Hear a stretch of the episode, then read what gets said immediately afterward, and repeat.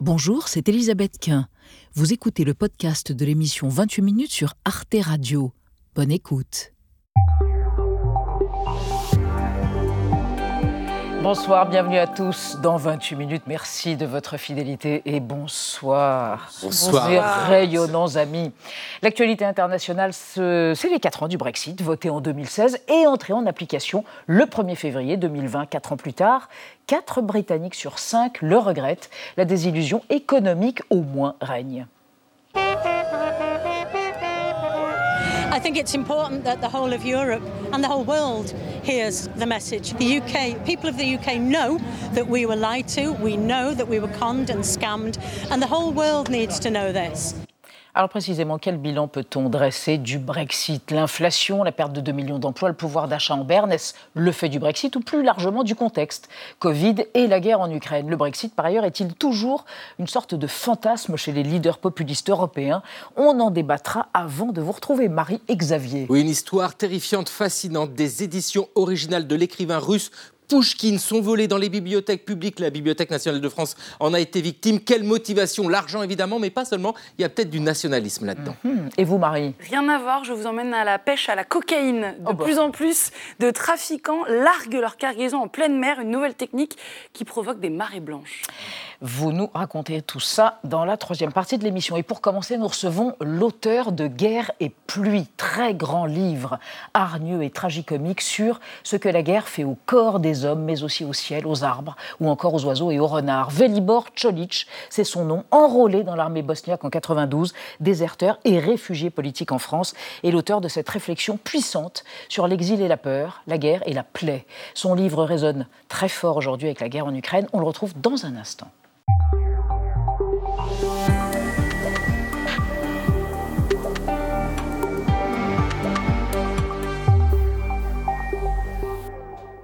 Bonsoir Velibor Čolić. Bonsoir. On est heureux de vous accueillir le jour même de la sortie de votre euh, livre, de votre roman écrit à la première personne, Guerre et pluie chez Gallimard. Je vous présente Anna Ndiaye et Benjamin Bonsoir. Sportouche. Mes hommages. Velibor Čolić, une question sur ce titre. Vous évoquez à un moment donné dans votre livre le fait que les ténèbres et la pluie vous ont sauvé la vie lors de cette guerre dans les tranchées en 92. On y reviendra, mais est-ce que c'est aussi une révérence amusée aux guerres et paix de Léon Tolstoï, du russe Tolstoï? Guerre et paix, guerre et pluie Guerre et paix, évidemment, dès qu'on dès qu'on a guerre dans le titre, on tombe sous le On Tolstoï- tombe sous le coup, de- la coupe de Tolstoï. Vieux, le vieux Tolstoï. Euh, guerre et pluie, c'est aussi double tranchant, je voulais dire. Guerre, la bêtise humaine, Hmm. et la pluie, la merveilleuse nature. qui est exalté et célébré de manière extraordinaire dans cet ouvrage. On en reparle, mais d'abord votre portrait, Velibor Čolić, par Gaël Legras. La Bosnie-Herzégovine, l'exil, guerre et pluie, c'est la règle de trois de Velibor Čolić. Né en 1964, il grandit à Modrica, ville du nord de la Bosnie-Herzégovine. Étudiant en littérature, auteur d'une thèse sur les poètes expressionnistes du début du XXe siècle, animateur d'une émission musicale à la radio, il publie son premier livre, Madrid, Grenade ou n'importe quelle autre ville, à l'âge de 23 ans. Le second, Le renoncement de Saint-Pierre, trois ans plus tard. En 1992, la guerre de Bosnie-Herzégovine éclate. Enrôlé par l'armée, il côtoie l'horreur et boit. La guerre mange beaucoup de chair humaine. La guerre ne transforme pas les jeunes en héros, elle les transforme en ivrognes. Déserteur, il est interné en juillet et parvient à s'évader un mois plus tard. Selon lui, l'exil est une addition d'ombre, une histoire d'absence. Arrivé en France, il vit un temps à Strasbourg. En 93, sa mère et son père ont fui Modrica pour Zagreb. Govorim da je moja izbjeglička karta iz Pariza došla jutros, neizvjesnost je otkončana. Bonjour France. Cette même année, il publie une succession de témoignages sur la guerre. Levosnjak Onville Barbele, to je konačan naslov. Mala knjiga o velikoj nesreći. Kratke priče o ljudima koji nisu znali da žive zajedno i dakle moraju umrijeti zajedno. Jusqu'en 2008, il écrit dans sa langue natale, notamment Chronique des oubliés en 2007. Gamine de 5-6 ans s'est fait tuer par un sniper. Elle a tombé la pauvre, je me suis dit, si moi qui a vu ça, n'y dis rien, qui va dire? Toujours plus à l'ouest, toujours plus loin de l'ex-Yougoslavie, il vit à Rennes puis à Concarneau. En 2016, son manuel d'exil, roman mélancolique et sarcastique, rencontre le succès. Le migrant, il est tout le temps avec nous. Parmi nous, dans la rue, dans la cuisine, euh, dans le match de foot. Aujourd'hui, dans Guerre et pluie, il évoque son propre parcours. Cette vie qui, dit-il, lui a donné la chance d'échanger la fin du communisme pour le crépuscule du capitalisme. Page 40, il précise Le mieux que je puisse faire est de noter mes souvenirs et les écrire est déjà le premier pas vers leur compréhension. Votre émotion nous étreint. Votre émotion en voyant les images d'archives Veli Borcholic. Est-il vrai que quand vous êtes arrivé en France, vous ne connaissiez que trois mots de français Jean, Paul et Sartre? Oui. Ou c'est la légende que vous vous êtes un peu forgé? Oui, hélas, la belle et ô combien difficile langue française pour nous les Slaves n'existe plus vraiment dans l'Europe du Sud-Est. Alors, littérature existe. Et là, il faut, il faut saluer toujours et toujours et toujours les traductrices, les traducteurs. Très bien. Donc, je, je lisais Victor Hugo, Oui. euh, Camus. À haute dose. Oui, à haute dose dans la traduction, mais la langue française, c'était Jean-Paul Sartre ou, pour les hommes un peu plus sportifs, Michel Platini. Grand écrivain qui s'ignore, Ouais, évidemment. c'est- Michel Platini. Velibor Čolić, euh, trois périodes dans ce roman, Guerre et pluie. Aujourd'hui, enfin il y a quelques années à Bruxelles, pendant le Covid, la guerre dans la peau, d'une certaine manière, votre peau somatise des souvenirs liés à la guerre, et puis ensuite on se retrouve, grâce à vous, en 92 dans les tranchées. Euh, et alors, expliquez-nous quand même, parce que vous êtes enrôlé en 92, vous avez 28 ans, vous arrivez à la guerre, vous avez une Kalachnikov que vous portez comme une guitare, c'est ce que vous écrivez, vous avez un petit carnet de notes qui est ici, qui vous accompagnera pendant ces cinq mois dans les tranchées, au milieu du vomi, des diarrhées, des, des viscères de ceux qui meurent, et vous avez une photo d'une poétesse américaine du 19e siècle, Emily Dickinson. Quelle étrange barda, Velibor Čolić. Euh, oui, oui et oui. Euh, il faut dire que si j'ai une excuse pour tout ça, c'est que c'est c'est pas moi qui étais à la, à la guerre, c'est la guerre qui est venue chez moi. C'est quelque chose. La guerre, c'est quelque chose d'énorme. Oui. On ne peut pas imaginer. On peut imaginer tout. euh, on peut imaginer tout et n'importe quoi, mais on ne peut pas imaginer ouvrir la fenêtre chez nous et voir les tanks et voir la destruction. Donc j'étais une sorte de brave soldat Schweik. Parfois, j'ai dit maintenant avec distance, j'étais Jacques Tati dans le tranchée, Monsieur Hulot, comme... et je me demande, jour après jour, année après année, comment j'ai survécu de Comment tout vous ça. Ouais. Comment vous avez réussi à survivre physiquement et même spirituellement, moralement? La guerre est en vous. Vous dites à un moment donné, vous êtes ivre mort quasiment dans une tranchée avec votre petit carnet et vous dites, je me demande quelles sont statistiquement mes chances de survivre. 20% de survivre physiquement, 100% de chances de ne pas en rééchapper. C'est moralement de ne pas en rééchapper? Euh, Vous êtes marqué à jamais? Miraculé. Je dis toujours la preuve ultime que les soldats professionnels sont nuls, c'est ma tête. Avec tous les snipers, avec tous les outils. Ils Vous voulez dire grosse tête? ils ont, ils ont eu ma tête à leur disposition, ils ont raté ma tête. Euh, il faut dire que la guerre est quelque chose de tout sauf la littérature. Si on compare mes notes dans le tranchée, je faisais un acte le plus subversif possible, écrire. D'ailleurs, il y avait, deux, deux, trois choses à éviter pour chaque soldat, et j'avais deux sur trois. Les deux choses, c'est d'abord, j'étais le philosophe dans le tranchée. Oui. C'est monstrueusement dangereux. Le pitre? Le, le, pitre, pitre? pitre Oui. et le gauche, gaucho, et gauchiste. le, gaucho, et le gauchiste Gauchiste, ça veut dire euh, on, est, on est dans la guerre où on ressort les drapeaux et les, toute, la- toute, la, toute la mise en scène de, des croisades et des choses Et c'est ce ça. qui vous fait écrire à un moment donné Nous nous battons toujours à fond jusqu'à la dernière goutte du sang des autres. Benjamin, vous vouliez poser une question à Velibor Čolić. Alors vous avez trouvé refuge en France. hein. Et alors vous savez que notre pays est souvent critiqué parce qu'il intégrerait mal ceux qui arrivent. Vous, ça s'est plutôt bien passé, aussi parce que vous dites j'ai mis du mien, c'est-à-dire. Euh, ça s'est bien passé, même si j'avais une ambition, j'appelle ça, même si j'avais dès le départ une ambition non autorisée pour un migrant. Les ambitions autorisées sont ouvrir un donneur kebab, euh, faire autre, euh, voiture. euh, et non autorisées, c'est de faire un télo, les, les- les écrivains. Ouais. Et c'est pas que de gens bien. euh, Il y avait des- même des gens bien intentionnés qui me décourageaient. Ils disaient bah non, tu sais pas écrire. Non, avec ton accent. Donc je voulais devenir à la fois, et ça c'est drôle, et probablement rare, et français, et écrivain, et écrivain français. Oui. Avec toujours l'accent. Basé, basé sur rien, basé sur rien, aucune chance, moins 15. Je dis toujours, je me sentais l'homme Vladivostok. Toujours, L'humour a dû vous aider aussi. toujours moins Certes. 15. toujours moins 15. Pardon. Velibor Čolić, vous écrivez dans Guerre et pluie, vous voulez provoquer une catastrophe, c'est simple, vous armez les cons. Alors évidemment, on va se demander avec vous et avec Anna euh, ce que vous pensez, pas forcément de la guerre en Ukraine, mais de manière plus précise de la désertion, des désertions qui se multiplient des soldats ukrainiens. Oui, fini l'élan patriotique des premiers mois. Les hommes mobilisables, c'est-à-dire qui ont entre 18 et 60 ans, ainsi que les soldats ukrainiens, sont de plus en plus réticents à partir faire la guerre. Ils ont peur de mourir ou de devenir handicapés. Et donc, certains veulent à tout prix euh, quitter le pays par tous les moyens. Il y a un business de passeurs de frontières s'est même développé jusqu'à 3500 euros par tête pour arriver sain et sauf en Roumanie, en Moldavie ou en Pologne. Alors, euh, ces derniers mois, eh bien, le gouvernement a intensifié la surveillance aux frontières pour empêcher ces, ces départs. 150 passeurs et 20 000 déserteurs auraient déjà été arrêtés euh, selon Kiev.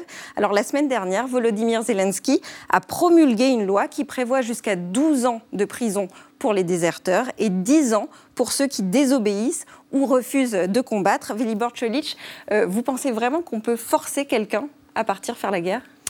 Euh, chaque fois qu'on force quelqu'un à faire la guerre ou à faire quoi que ce soit, ça, finit en vinaigre. Euh, et là, le, patri- le patriotisme, le drapeau et tout ça, ça dure très très court. J'ai vu que dans le tranché, les patriotes meurent d'abord. Je trouve ça honnête parce que c'est eux qui sont commencés. Euh, j'avais, j'avais peu de chance, peu de chance de croiser le vrai patriote, mais il y en a. Et c'est, les gens qui, me- euh, la plupart de soldats étaient comme moi. C'est les gens qui pensaient à sauver leur, leur vie. Je pense, et c'est très important, Guerre et pluie, c'est un livre sur la défaite. Je dis toujours, quand on perd la paix, on a la guerre. Et si on perd la guerre, on n'a pas la paix, on a la défaite. Merci.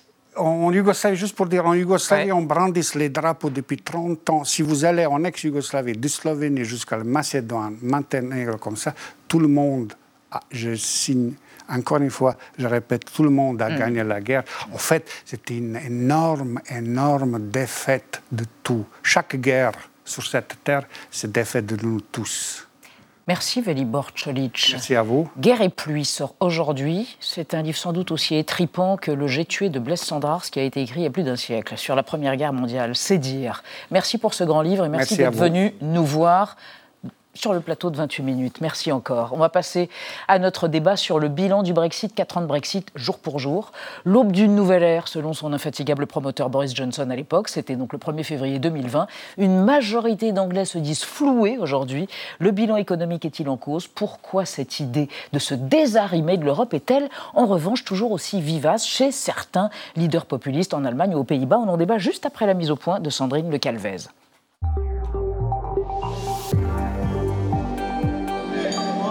31 janvier 2020, 23h, clap de fin.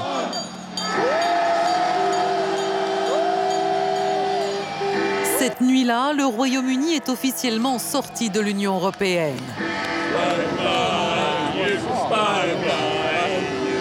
Un moment historique, une victoire pour les Brexiteurs, à commencer par le Premier ministre Boris Johnson.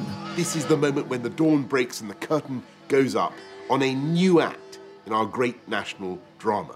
Now is the time to make better the lives of everyone in every corner of our United Kingdom. Quatre ans plus tard, le Brexit a-t-il vraiment tenu ses promesses de jours meilleurs? Des économistes assurent que le pays résiste plutôt bien, mais d'autres décrivent une débâcle, chiffre à l'appui. Le Brexit aurait coûté 163 milliards d'euros et causé la perte de 2 millions d'emplois. Seulement 22% des Britanniques estiment dans un récent sondage que la sortie de l'UE a eu un effet positif.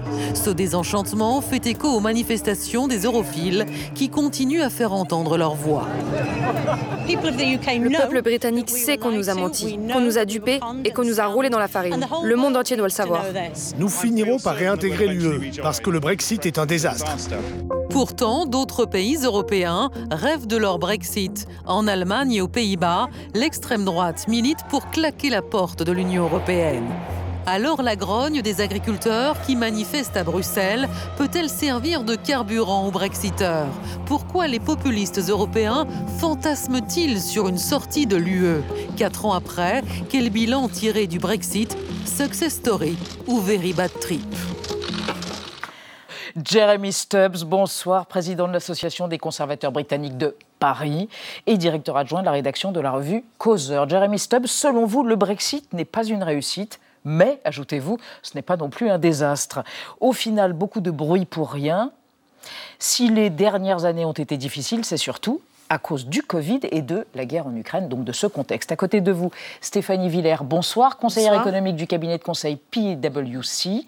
Selon vous, avec le Brexit, les Britanniques se sont mis une contrainte supplémentaire, résultat une croissance faible, une inflation forte et des entreprises qui ont du mal à investir. Le Royaume-Uni se rêvait en Singapour de l'Europe. Pour l'instant, il n'en a pas les moyens. Et à côté de vous, Yves Bertoncini, enseignant consultant en affaires européennes. Selon vous, Yves Bertoncini, en Europe, le discours des partis europhobes a changé. Plutôt que de sortir de l'Union, ils préfèrent maintenant changer de l'intérieur l'Union européenne ou la bloquer, comme le fait par exemple Viktor Orban en Hongrie. Et on démarre avec une déclaration du jour. Le Royaume-Uni n'a pas connu l'essor commercial promis. C'est la Chambre de commerce britannique qui le dit. Un échec pour une écrasante majorité d'entrepreneurs interrogés, donc y compris ceux qui étaient pro-Brexit.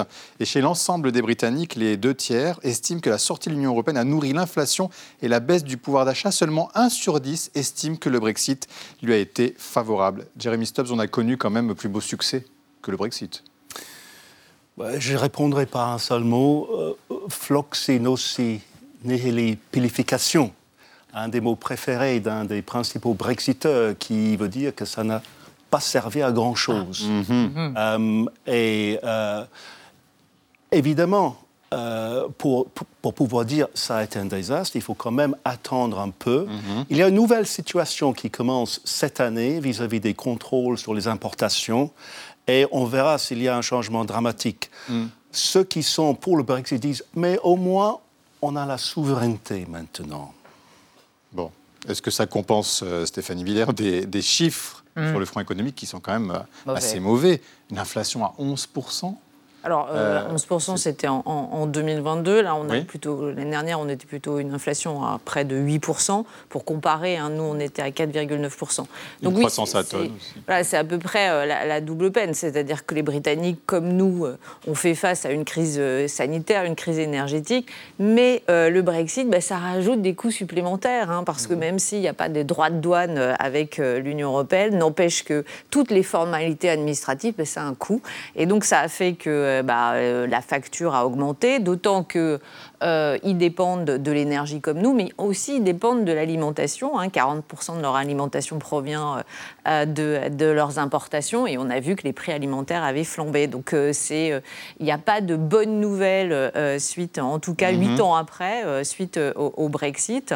Et les- on voit bien que de toute manière, les Britanniques payent un, un lourd tribut à cette décision politique. Yves Bertoncini, ils le voient dans leur quotidien, ils l'ont vu dans leur quotidien, les Britanniques, avec par exemple des pénuries dans les supermarchés. Ouais, le Brexit, ce sont les Britanniques qui en parlent le mieux. Effectivement, on en voit les résultats. Euh, je pense que vous l'avez dit, c'est une décision politique, psychologique. Moi, j'apparente ça à un divorce. C'est-à-dire qu'il y avait un malaise dans la relation, ils ont décidé de partir, ils nous ont quittés. C'est pas d'ailleurs une prison, on les a laissés partir, à regret hein, parfois. Euh, mais dire qu'un divorce, ça ne coûte pas, c'était des boniments. Voilà, c'est tout. Et donc, euh, un divorce est coûteux. À court terme, ça l'a été. Euh, il y a eu en plus, ça vient d'être rappelé, d'autres chocs, euh, le choc pandémique, le choc de l'invasion russe de l'Ukraine. on peut toujours rêver, ils peuvent toujours rêver qu'en refaisant leur vie plus tard, dans 5 ans, dans 10 ans, comme dit Jeremy Stubbs, ça ira mieux, mais il est un divorce, divorcer de l'Union européenne, ça coûte parce que malgré tout, l'Union européenne, c'était le principal partenaire commercial euh, de- du Royaume-Uni compte tenu de la proximité euh, géographique euh, euh, en particulier. Alors, vous avez parlé de boniment. Il y a eu des mensonges autour du Brexit lors de la campagne, notamment pour le Brexit, euh, du côté des Brexiteurs. Regardez, c'est le cas, enfin, c'est le sujet de notre archive. Regardez. Le camp des pro-Europe est toujours sous le choc. C'est comme un deuil. Je crois que les gens ne savent pas pourquoi ils ont voté et que ce référendum a été bâti sur des mensonges. Et des mensonges, il y en a eu. Même l'un des chefs de file des pro-Brexit le reconnaît désormais. Pendant la campagne, son camp avait martelé jusque sur leur bus que les 350 millions de livres versés chaque semaine à l'Europe iraient au système de santé britannique. Une promesse intenable, selon le leader nationaliste, Nigel Farage. Les 350 millions de livres que nous envoyons chaque semaine à l'Union européenne seront-ils vraiment utilisés pour améliorer nos services sociaux? Non, je ne peux pas le garantir et je ne ferai plus ce genre de déclaration. C'est une des erreurs de notre campagne. Ouais, et une archive qui, trois jours après, seulement après le vote euh, des Britanniques Et en Farage qui a 2016. reçu Éric Zemmour cette semaine. D'ailleurs, c'est pas bien de mentir, euh, Jeremy Stubbs, tout de même, il a, il a menti. Il l'a reconnu. Bon. Euh, oh, soyons clairs, ce la promesse, c'était de l'autre campagne, faite par l'autre campagne, pas par celle de euh, Nigel Farage. Ce qui ne le euh, crédibilise pas nécessairement, mais ce détail, ce détail est important. On peut se demander pourquoi ce mensonge, que tout le monde a déclaré un mensonge à l'époque, n'a pas mieux marché en faveur de Remain, de la campagne pour rester. Le problème, c'est que cette campagne, elle aussi, elle s'est décrédibilisée en sortant des, des prévisions euh, jusqu'en 2030 complètement euh, incroyables sur le- le- la, la catastrophe. Donc le problème, c'est que tout le monde s'est généralement décrédibilisé au cours de cette affaire et ce si, si seulement un groupe avait menti, on aurait pu dire, ah voilà ceux qui ont tort et ceux qui ont raison. Malheureusement, c'est tout le monde. Ouais, Stéphanie Villers, alors euh, euh, Jeremy Stubbs le disait, il va y avoir des contrôles sanitaires hein, sur les importations qui entrent en vigueur aujourd'hui après avoir été maintes fois reportés. Est-ce que ça peut aggraver la situation réellement? Oui, alors tout contrôle. hein, sur, alors, sur les fruits, sur les légumes, sur euh, voilà, toutes ces denrées-là, sur les fleurs même. eh ben, ça fait que l'approvisionnement va être plus long déjà. hein. On va, Vous nous rappelez combien les Britanniques importent 27% des produits alimentaires sont importés. Euh, au- en- Oui, en- de nous à eux. Sur l'Union européenne, mais à la totalité, c'est 40%. hein. Ils, sont, ils, sont absolu- ils sont dépendants, en fait, de, euh, de, euh, de leurs importations pour, pour avoir l'alimentation nécessaire pour, pour leur population. Et effectivement, ils se tournaient vers ce qu'il y avait de plus, de plus proche, vers l'Union européenne, hein, pour, pour se fournir.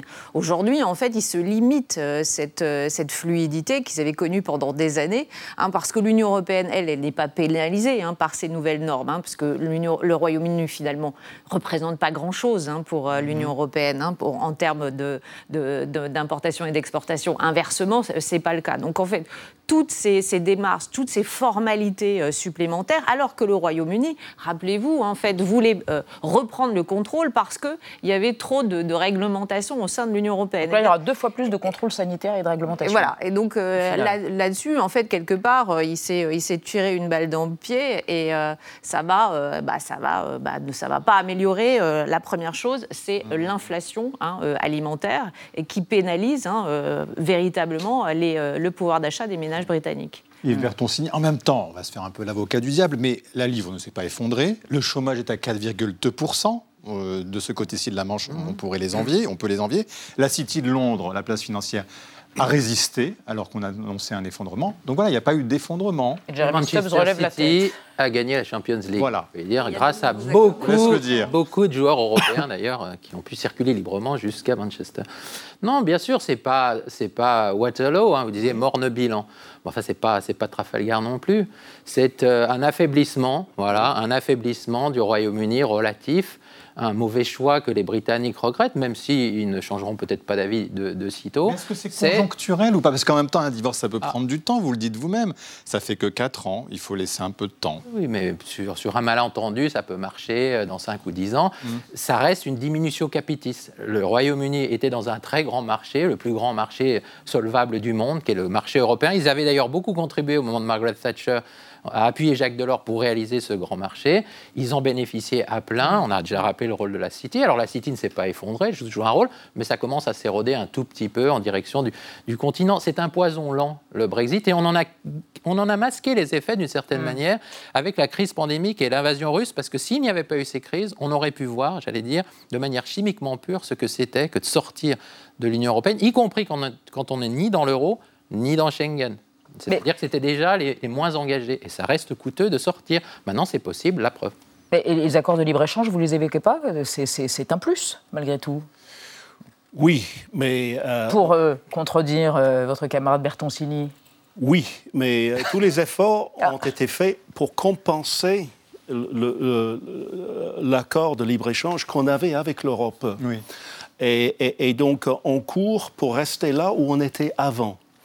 En revanche, ce qui est un point qu'il faut quand même retenir, c'est que si quelqu'un avait bien géré la sortie, sans prendre sur le montant euh, l'Ukraine et la pandémie, peut-être que les choses pourraient auraient pu être différentes. Tout à fait. Mais bon, c'est le contrefactuel. Est-ce que euh, le Royaume-Uni peut encore devenir le Singapour de l'Europe, comme elle entendait l'être? Bah C'était le grand rêve, avec, c'est-à-dire une, ouais. une fiscalité avantageuse, attirer les capitaux, voilà, faciliter l'installation d'entreprises. Alors, à très court terme, pour avoir une fiscalité euh, euh, avantageuse, il faut ne pas avoir besoin de recettes.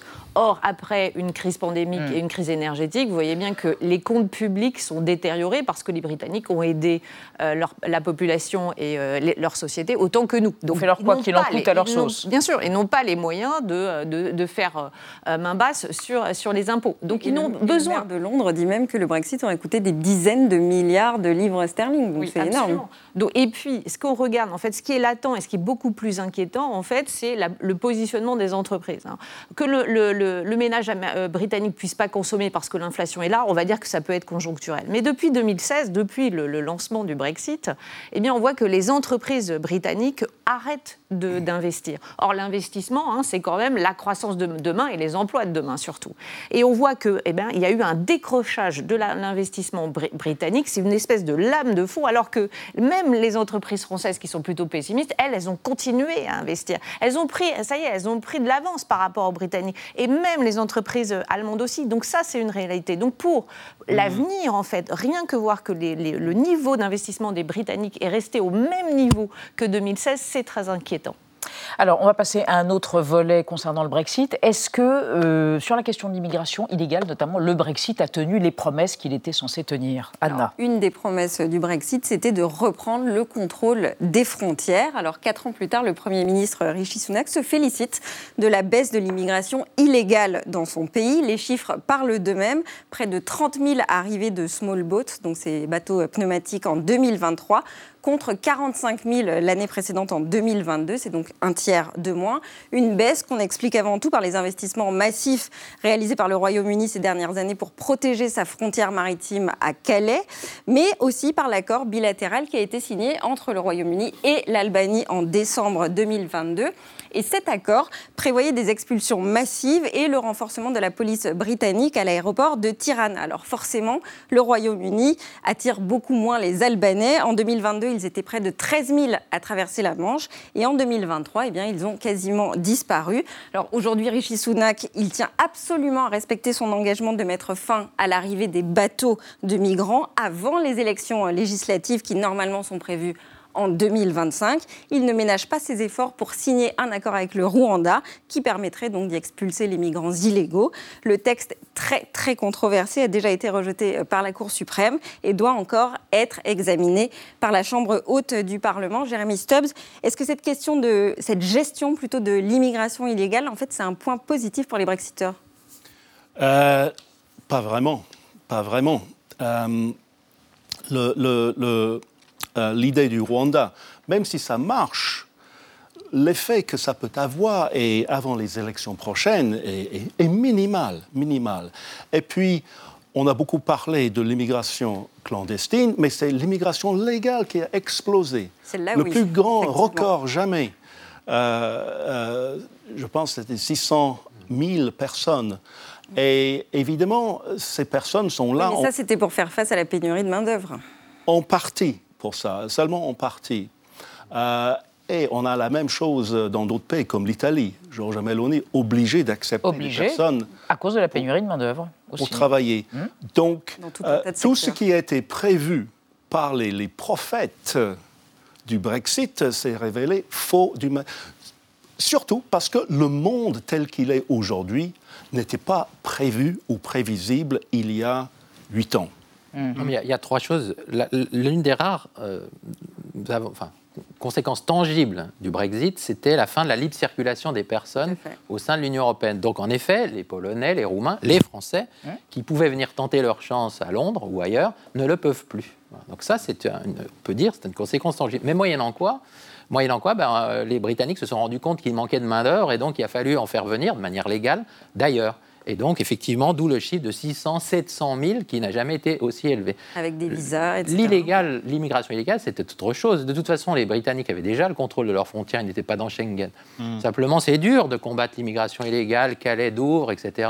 La France coopère avec eux. Il y a eu quelques résultats. Ils ont effectivement recours à ces expédients d'accord avec l'Albanie, le Rwanda. Bon, ça affaiblit un peu leur image et leur attractivité dans, dans- dans le monde, en tout cas du point de vue de l'immigration illégale. Mais enfin, ça ne change pas euh, le tableau en entier sur l'immigration légale, qui elle est le beaucoup plus massive en qu'avant. entier, qui est peu glorieux. Et malgré cela, euh, l'AFD, le parti de l'extrême droite, euh, d'extrême droite allemand, milite pour la sortie de l'Union européenne. Ah, Voici ce que sa chef de file, Alice Vidal, déclarait au Financial Times le 22 janvier dernier. Regardez, nous devrions laisser les peuples décider, tout comme l'a fait la Grande-Bretagne, et nous pourrions organiser un référendum sur le Dexit, une sortie de l'Allemagne de l'Union européenne. Yberton signe très rapidement. Euh, Est-ce que ça, c'est une option vraiment euh, possible Ça reste quand même très minoritaire chez les Allemands. Alors d'abord, je pense que le référendum euh, n'est pas, pas possible en Allemagne Oui, pour l'instant. Il faudrait déjà modifier la loi fondamentale. Euh, je pense qu'elle a fait ça pour envoyer un signal, euh, alors elle était peut-être dans l'ambiance britannique, euh, Mm. de, de parti disruptif hors système, ça lui aura fait perdre des points. Euh, S'il y a une chose qui est à peu près certaine, c'est qu'il n'y a évidemment pas une majorité euh, d'Allemands compte tenu de la centralité de l'économie allemande, de la puissance allemande au sein de ce grand marché et de l'Union européenne, qui sera sur la ligne de quitter, euh, quitter l'Union européenne. Bon. Certes, mais euh, Stéphanie Miller, en même temps, il y a cette notion de souveraineté. Et c'est vrai qu'aujourd'hui, eh bien, elle est en, en- en vogue de- dans l'Union européenne, que ce soit économiquement ou sur la gestion de l'immigration. Et économiquement, la c'est important pour les Allemands. euh, oui, la souveraineté à tous les niveaux, alimentaire, technologique, c'est vraiment. On le voit avec l'agriculture. C'est euh, euh, le défi. Mais alors, en fait, quand on fait face à une, une con- une concurrence chinoise ou américaine, on se doute bien que si on a des marges de manœuvre, c'est au sein de l'Europe. Les moyens financiers qui peuvent être, qui peuvent faire face à une concurrence américaine, elles peuvent se trouver que au niveau européen. Donc, allemand, français, italien, tout le monde a bien conscience en fait que seul, hein, on ne pourra pas lutter contre, contre cette concurrence. Donc, il Pour peut vous, y avoir. Mêmes causes, mêmes effets. Vous dites si jamais ça devait arriver, que ce soit aux Pays-Bas avec Wilders ou en Allemagne, on aurait le même résultat. Ah, mais en fait, de toute manière, sortir de la zone euro, c'est encore normalement, ce n'est pas possible. hein. On peut sortir de l'Union européenne et pas de la zone euro. Je rappelle que l'Allemagne et les Pays-Bas font partie de la zone euro. Euh, et euh, les grands gagnants de la zone euro, euh, globalement, ce sont quand même les Allemands hein, qui ont pu. Il suffit de regarder leur balance commerciale, même si elle se détériore. euh, les Allemands ont véritablement euh, profité de cette puissance, hein, de, de cette monnaie qui leur a permis euh, d'être hyper attractifs sur l'ensemble du, euh, du reste du monde. Jérémy Stubbs, quand vous entendez les propos d'Alice Weidel ou ceux de Gerd Wilders aux Pays-Bas, vous vous dites qu'ils n'ont pas anticipé euh, tout ce qu'induirait euh, une sortie précipitée ou Non, ça, c'est juste de du l'Union théâtre. européenne. C'est du théâtre. C'est du théâtre pour impressionner. Elle a, elle a parlé d'un référendum, pas d'une sortie. Juste le référendum. Faire, le- faire un référendum, ça suffira pour gagner quelques votes. Mais en fait, en même temps, il faut dire que si ces, ces personnes, si, si ces politiques-là sont en train de monter, je dois dire, c'est parce que les, les dirigeants européens n'ont pas vraiment écouté la leçon du Brexit qui dit qu'il faut prendre en compte ce que pensent les, les populations. Il y, a, il y a toujours ce mépris bruxellois, si vous voulez, envers les populations qui est peut-être pire que jamais aujourd'hui. Marine Le Pen l'a entendu, Bertoncini, elle n'est plus en France pour le Brexit. Pour Oui. le Frexit, pardon. Si on fait le choix de la croire, effectivement, elle n'est plus europhobe, elle ne veut plus partir. Elle dit qu'elle est, elle est eurosceptique, on va rester, puis on va essayer de transformer de l'intérieur euh, l'Union européenne. Ce qui est d'ailleurs l'un Meloni des héritages euh, empoisonnés euh, du Brexit. Parce que ben, les partis euh, qui sont europhobes, en réalité, n'osent plus le dire, n'osent plus avancer à visage ouvert, et donc préfèrent, puisqu'ils voient bien que le Brexit est une contre-publicité, on vient d'en faire le constat, et donc, il, hormis quelques messages comme celui d'Alice Weidel, ou même d'ailleurs Gerd Wilders, qu'il avait dit aux Pays-Bas, tout en disant dès le lendemain de son bon score, vous m'avez mal lu, je ne veux pas faire sortir les Pays-Bas de l'Union européenne, alors ils préfèrent dire qu'ils sont eurosceptiques, bon voilà. Je pense que ça pourrait avoir des conséquences presque plus graves, parce qu'après tout, nos amis britanniques ont choisi de nous quitter, euh, ils sont partis. Mm. Si des partis eurosceptiques à tendance europhobe prennent le pouvoir en Europe, ça va être une crise de copropriété assez violente, euh, et, et, ça va menacer beaucoup plus le fonctionnement et la, réussite de l'Union européenne que ne l'a fait le Brexit. Et sur ce bémol, euh, avancé par Jeremy Stubbs, comme quoi les institutions euh, hors sol, euh, comme on les, certains les critiquent, européennes, n'écoutent pas assez les peuples. Oui, mais les, les peuples. C'est recevable sont, sont divisés les agriculteurs le pensent, hein, ils ne pensent pas tous la même chose. La majorité des, des Allemands n'est pas sur la ligne de la majorité des, des, Italiens, si je veux aller dans ce sens-là. Donc, euh, et à l'intérieur même du peuple allemand, il y a effectivement l'AFD qui gagne un peu de voix, mais j'observe que le parti qui reste très dominant, c'est quand même la CDU-CSU. Et donc, euh, il y, a, y, a, des diversités. Chaque parti joue sa carte. La coupure, moi j'ai été un technocrate de Bruxelles, j'en suis parti depuis assez longtemps. La coupure entre Bruxelles et, et peuple est et, n'est pas si élevé qu'on le croit. Oui, mais les agriculteurs. Stéphanie on voit, les images là, elles sont assez impressionnantes des agriculteurs devant les institutions. Mais où sont-ils devant, les institutions À Bruxelles, devant la, devant la, Commission européenne, visiblement. Mais Parlement. Parlement. Qui étaient là aujourd'hui Les membres du Conseil européen, qui sont quand même pas coupés de leur peuple. Olaf Scholz, euh, Emmanuel Macron. Mais est-ce que, pardon, Stéphanie Villard, la situation agricole c'est la plus saillante actuellement, on voit aussi ce que l'Europe est incapable de faire pour servir les. On n'a pas assez euh, écouté. Euh, secteurs industriels majeurs. les Britanniques doivent tirer les enseignements du Brexit, mais les Européens aussi. Hein. Les, Britanniques sont mhm. partis parce qu'il y avait trop de réglementation et on voit que huit ans après, les agriculteurs en France, mais aussi ailleurs, en Europe, sont dans la rue en disant que c'est insoutenable et on ne peut pas rendre une économie euh, dynamique et euh, compétitive avec de telles euh, réglementations. Donc là aussi, il faut être capable d'écouter de, l'opinion publique. Il y a un peu moins de normes en Grande-Bretagne aujourd'hui, un petit peu moins. Bah, au départ, il y avait moins de normes, en interne en tout cas. Merci à tous les trois d'avoir participé à ce débat et d'avoir exploré notre question du jour euh, autour bah, du bilan du Brexit. On reste dans l'actualité avec Marie Bonisseau et Xavier Mauduit. On va évoquer une série de vols de manuscrits originaux du grand écrivain russe Alexandre Pouchkine dans des bibliothèques européennes qui préoccupent énormément tout le monde et de largage de ballots de cocaïne sur les plages françaises. Mais d'abord, les mauvais dettes du moment repérées par Thibault. Ce soir, c'est Delon, le samouraï, Monsieur Klein, le guépard et aujourd'hui un vieil homme, un vieil acteur au cœur d'une carambouille familiale un peu dégoûtante, c'est entendu. Alain Delon, l'acteur, a été placé sous protection par le juge des tutelles. Conflit familial, santé dégradée. Alain Delon. L'acteur a aujourd'hui besoin d'une protection juridique. Qu'est-ce que ça veut dire? Exactement ce que ça dit. Merci de m'en dire un peu plus. Entendu. La vie secrète des mauvais Delon est le patronyme d'un légendaire acteur français de 88 ans à la santé précaire, au sujet duquel sa famille se désosse avec méthode. Lundi, notant qu'un dissensus existe entre les trois enfants de M. Alain Delon, s'agissant notamment de sa prise en charge médicale, un juge des tutelles a placé l'acteur sous le régime de la sauvegarde judiciaire. Violemment cogné par un AVC en 2019, frappé par un cancer du système lymphatique, l'interprète du Guépard, surnommé le Vieux Lion, se noie aussi dans le marigot familial. Ses fils aînés et Benjamin s'opposent à leur sœur, chouchoute officielle, qui devrait hériter de la moitié du pactole paternel, immobilier, œuvre et droit, les deux autres se partageant le reste. Delon est un mythe, révéré par DiCaprio, adoré par Tarantino, chanté par Madonna, emprunté par la pub, la pop, un acteur magnétique aux 80 films, quelques bouses, mais surtout une gueule sans concurrence, fixée à jamais sur la cellulose de Clément, Visconti, Melville, Lozay, et même Godard sur le tard ou PHL. Un acteur de classe hors classe. Mais l'ex-apprenti charcutier est aussi dur comme de la semelle. Engagé volontaire, assigné à la protection de l'arsenal à Saigon, amateur de belles conneries, il est en tôle le soir de ses 20 ans. À Pigalle, il se prépare un destin de macro, contrarié par le cinéma. De longs flottes entre rôles, voyous et mystères. En 68, son garde du corps est retrouvé mort dans une décharge. Delon peut tout. Aimer Le Pen et l'art contemporain, notamment les dessins, signer un appel dans le monde pour sauver la planète, corriger son aîné qui se tient mal à table avec le fouet de Zorro, qu'il a interprété en 1975, ou encore regretter de n'avoir jamais tourné sous la direction d'une femme. Le film aurait pu s'intituler Rocco et ses fils. Merci Thibault. Bonsoir Marie, bonsoir Xavier. Alors voilà une affaire qui interpelle. Le vol dans des bibliothèques publiques d'éditions originales de livres d'Alexandre Pouchkine, l'écrivain russe, avec un rebondissement. La Bibliothèque de France, nationale de France, la BNF, dit avoir été victime. Des originaux ont été remplacés, là c'est totalement diabolique, par des facsimilés. Trois personnes ont été interpellées et euh, racontez-nous qui était. Pouchkine. Eh oui, le 6 mai 1820, le tsar Alexandre Ier condamne à l'exil là-bas, loin en Ukraine. Un autre Alexandre, c'est Pouchkine, le jeune poète à la petite vingtaine.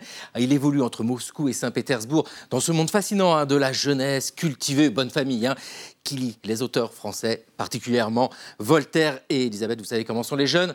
Insolent. Les écrits de Pouchkine publiés circulent, en petit nombre comme ça, sous le manteau, faut échapper à la censure, à la police, parce qu'il y a de quoi mettre le tsar en colère. Pouchkine s'attaque au servage, à l'autocratie, enfin bon, donc au pouvoir tsariste. En plus, il s'en prend à l'église orthodoxe et pour en rajouter une couche, il y a un petit peu d'érotisme là-dedans. Enfin, c'est un coquin, c'est terrible. Mmh, sacré personnage. Un sacré personnage. Hein. Pouchkine, toute sa vie, écrit, pas pendant son exil, il écrit, il écrit après avec des formes très différentes. C'est ça qui est intéressant. Il y a de la poésie, il y a des romans, des nouvelles, il y a des contes qui s'inspirent des traditions russes. Alors, Pouchkine, c'est vrai qu'il quitte son exil au bout de cinq ans, tout simplement en 1825, parce que Alexandre Ier, le tsar, meurt. Il est remplacé par un autre, Nicolas, qui accorde une amnistie. Mais ce qui est romanesque dans tout cela, c'est tout simplement la vie de Pouchkine. Hein Parce qu'il faut y mettre des duels, il faut y mettre une vie sentimentale chaotique. D'ailleurs, ça va souvent de pair. Une fin tragique. Bref, il coche toutes les cases pour être l'écrivain national. Parce que c'est ça. Et celui dont la Russie a besoin. Mais oui, c'est ce, parce que vous savez, au 19e siècle, quand se forgent les identités nationales, il y a besoin d'une histoire commune, très bien, on l'écrit, mais il y a besoin de héros de la littérature. Mais ça, c'est pour tout le monde. hein. Les Anglais ont Shakespeare, les Allemands ont Goethe, les Espagnols ont Cervantes. Nous, nous avons Molière. Les Russes ont Pouchkine. Parce qu'il donne une identité à la littérature russe, qui n'est plus simplement la copie des littératures étrangères. Et ça, ça titille la fierté nationale. C'est légitime, hein, ça se comprend. Mais en soi, il n'y a pas besoin de lire une édition originale pour savourer le texte. Mais voilà, la bibliophilie, l'amour des livres rares. Oui, avec Pouchkine en plus, c'est particulièrement rare ces éditions originales. Vous y mettez un peu de nationalisme Ah. et là, vous avez la relique. Euh, c'est vrai que ce qui est tout simplement rare est cher et dès lors, vous imaginez arriver les petits filous spécialisés dans le trafic de biens culturels. Aujourd'hui, une édition originale de Pouchkine, 70 000 euros, consultation en bibliothèque, gratuit. Vous le prenez, vous partez.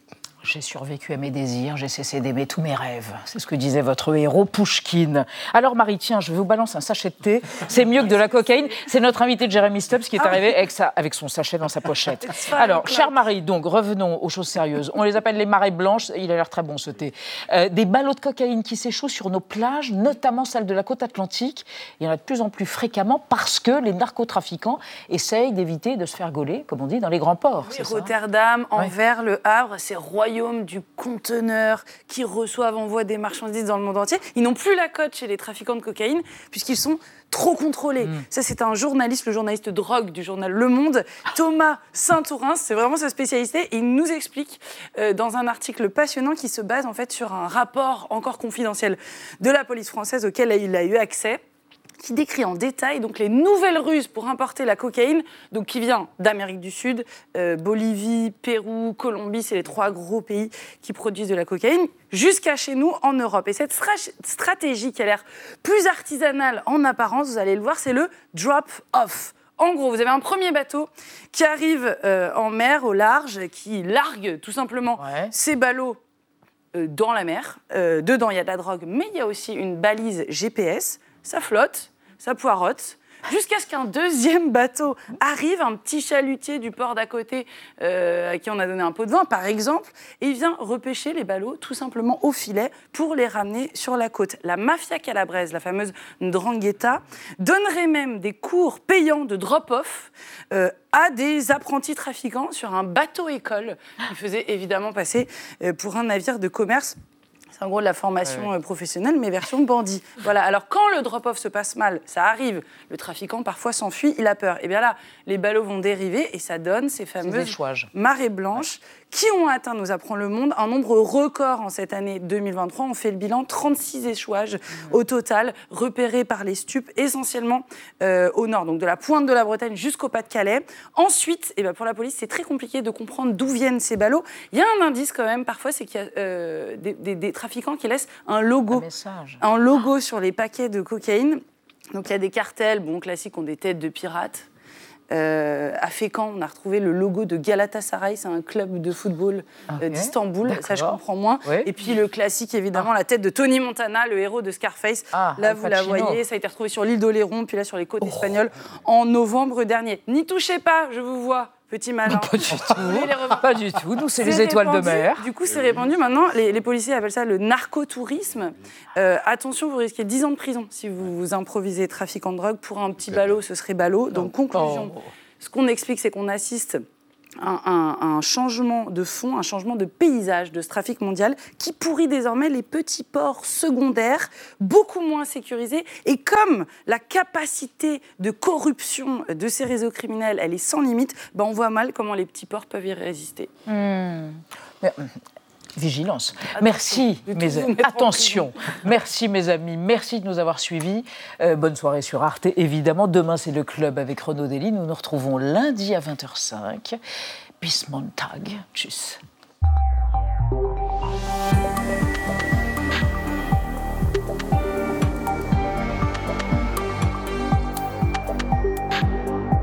Retrouvez le podcast de 28 minutes sur toutes les plateformes de podcast et sur arteradio.com. Et pour soutenir l'émission, abonnez-vous, commentez, critiquez, mettez des étoiles et partagez le podcast avec vos proches.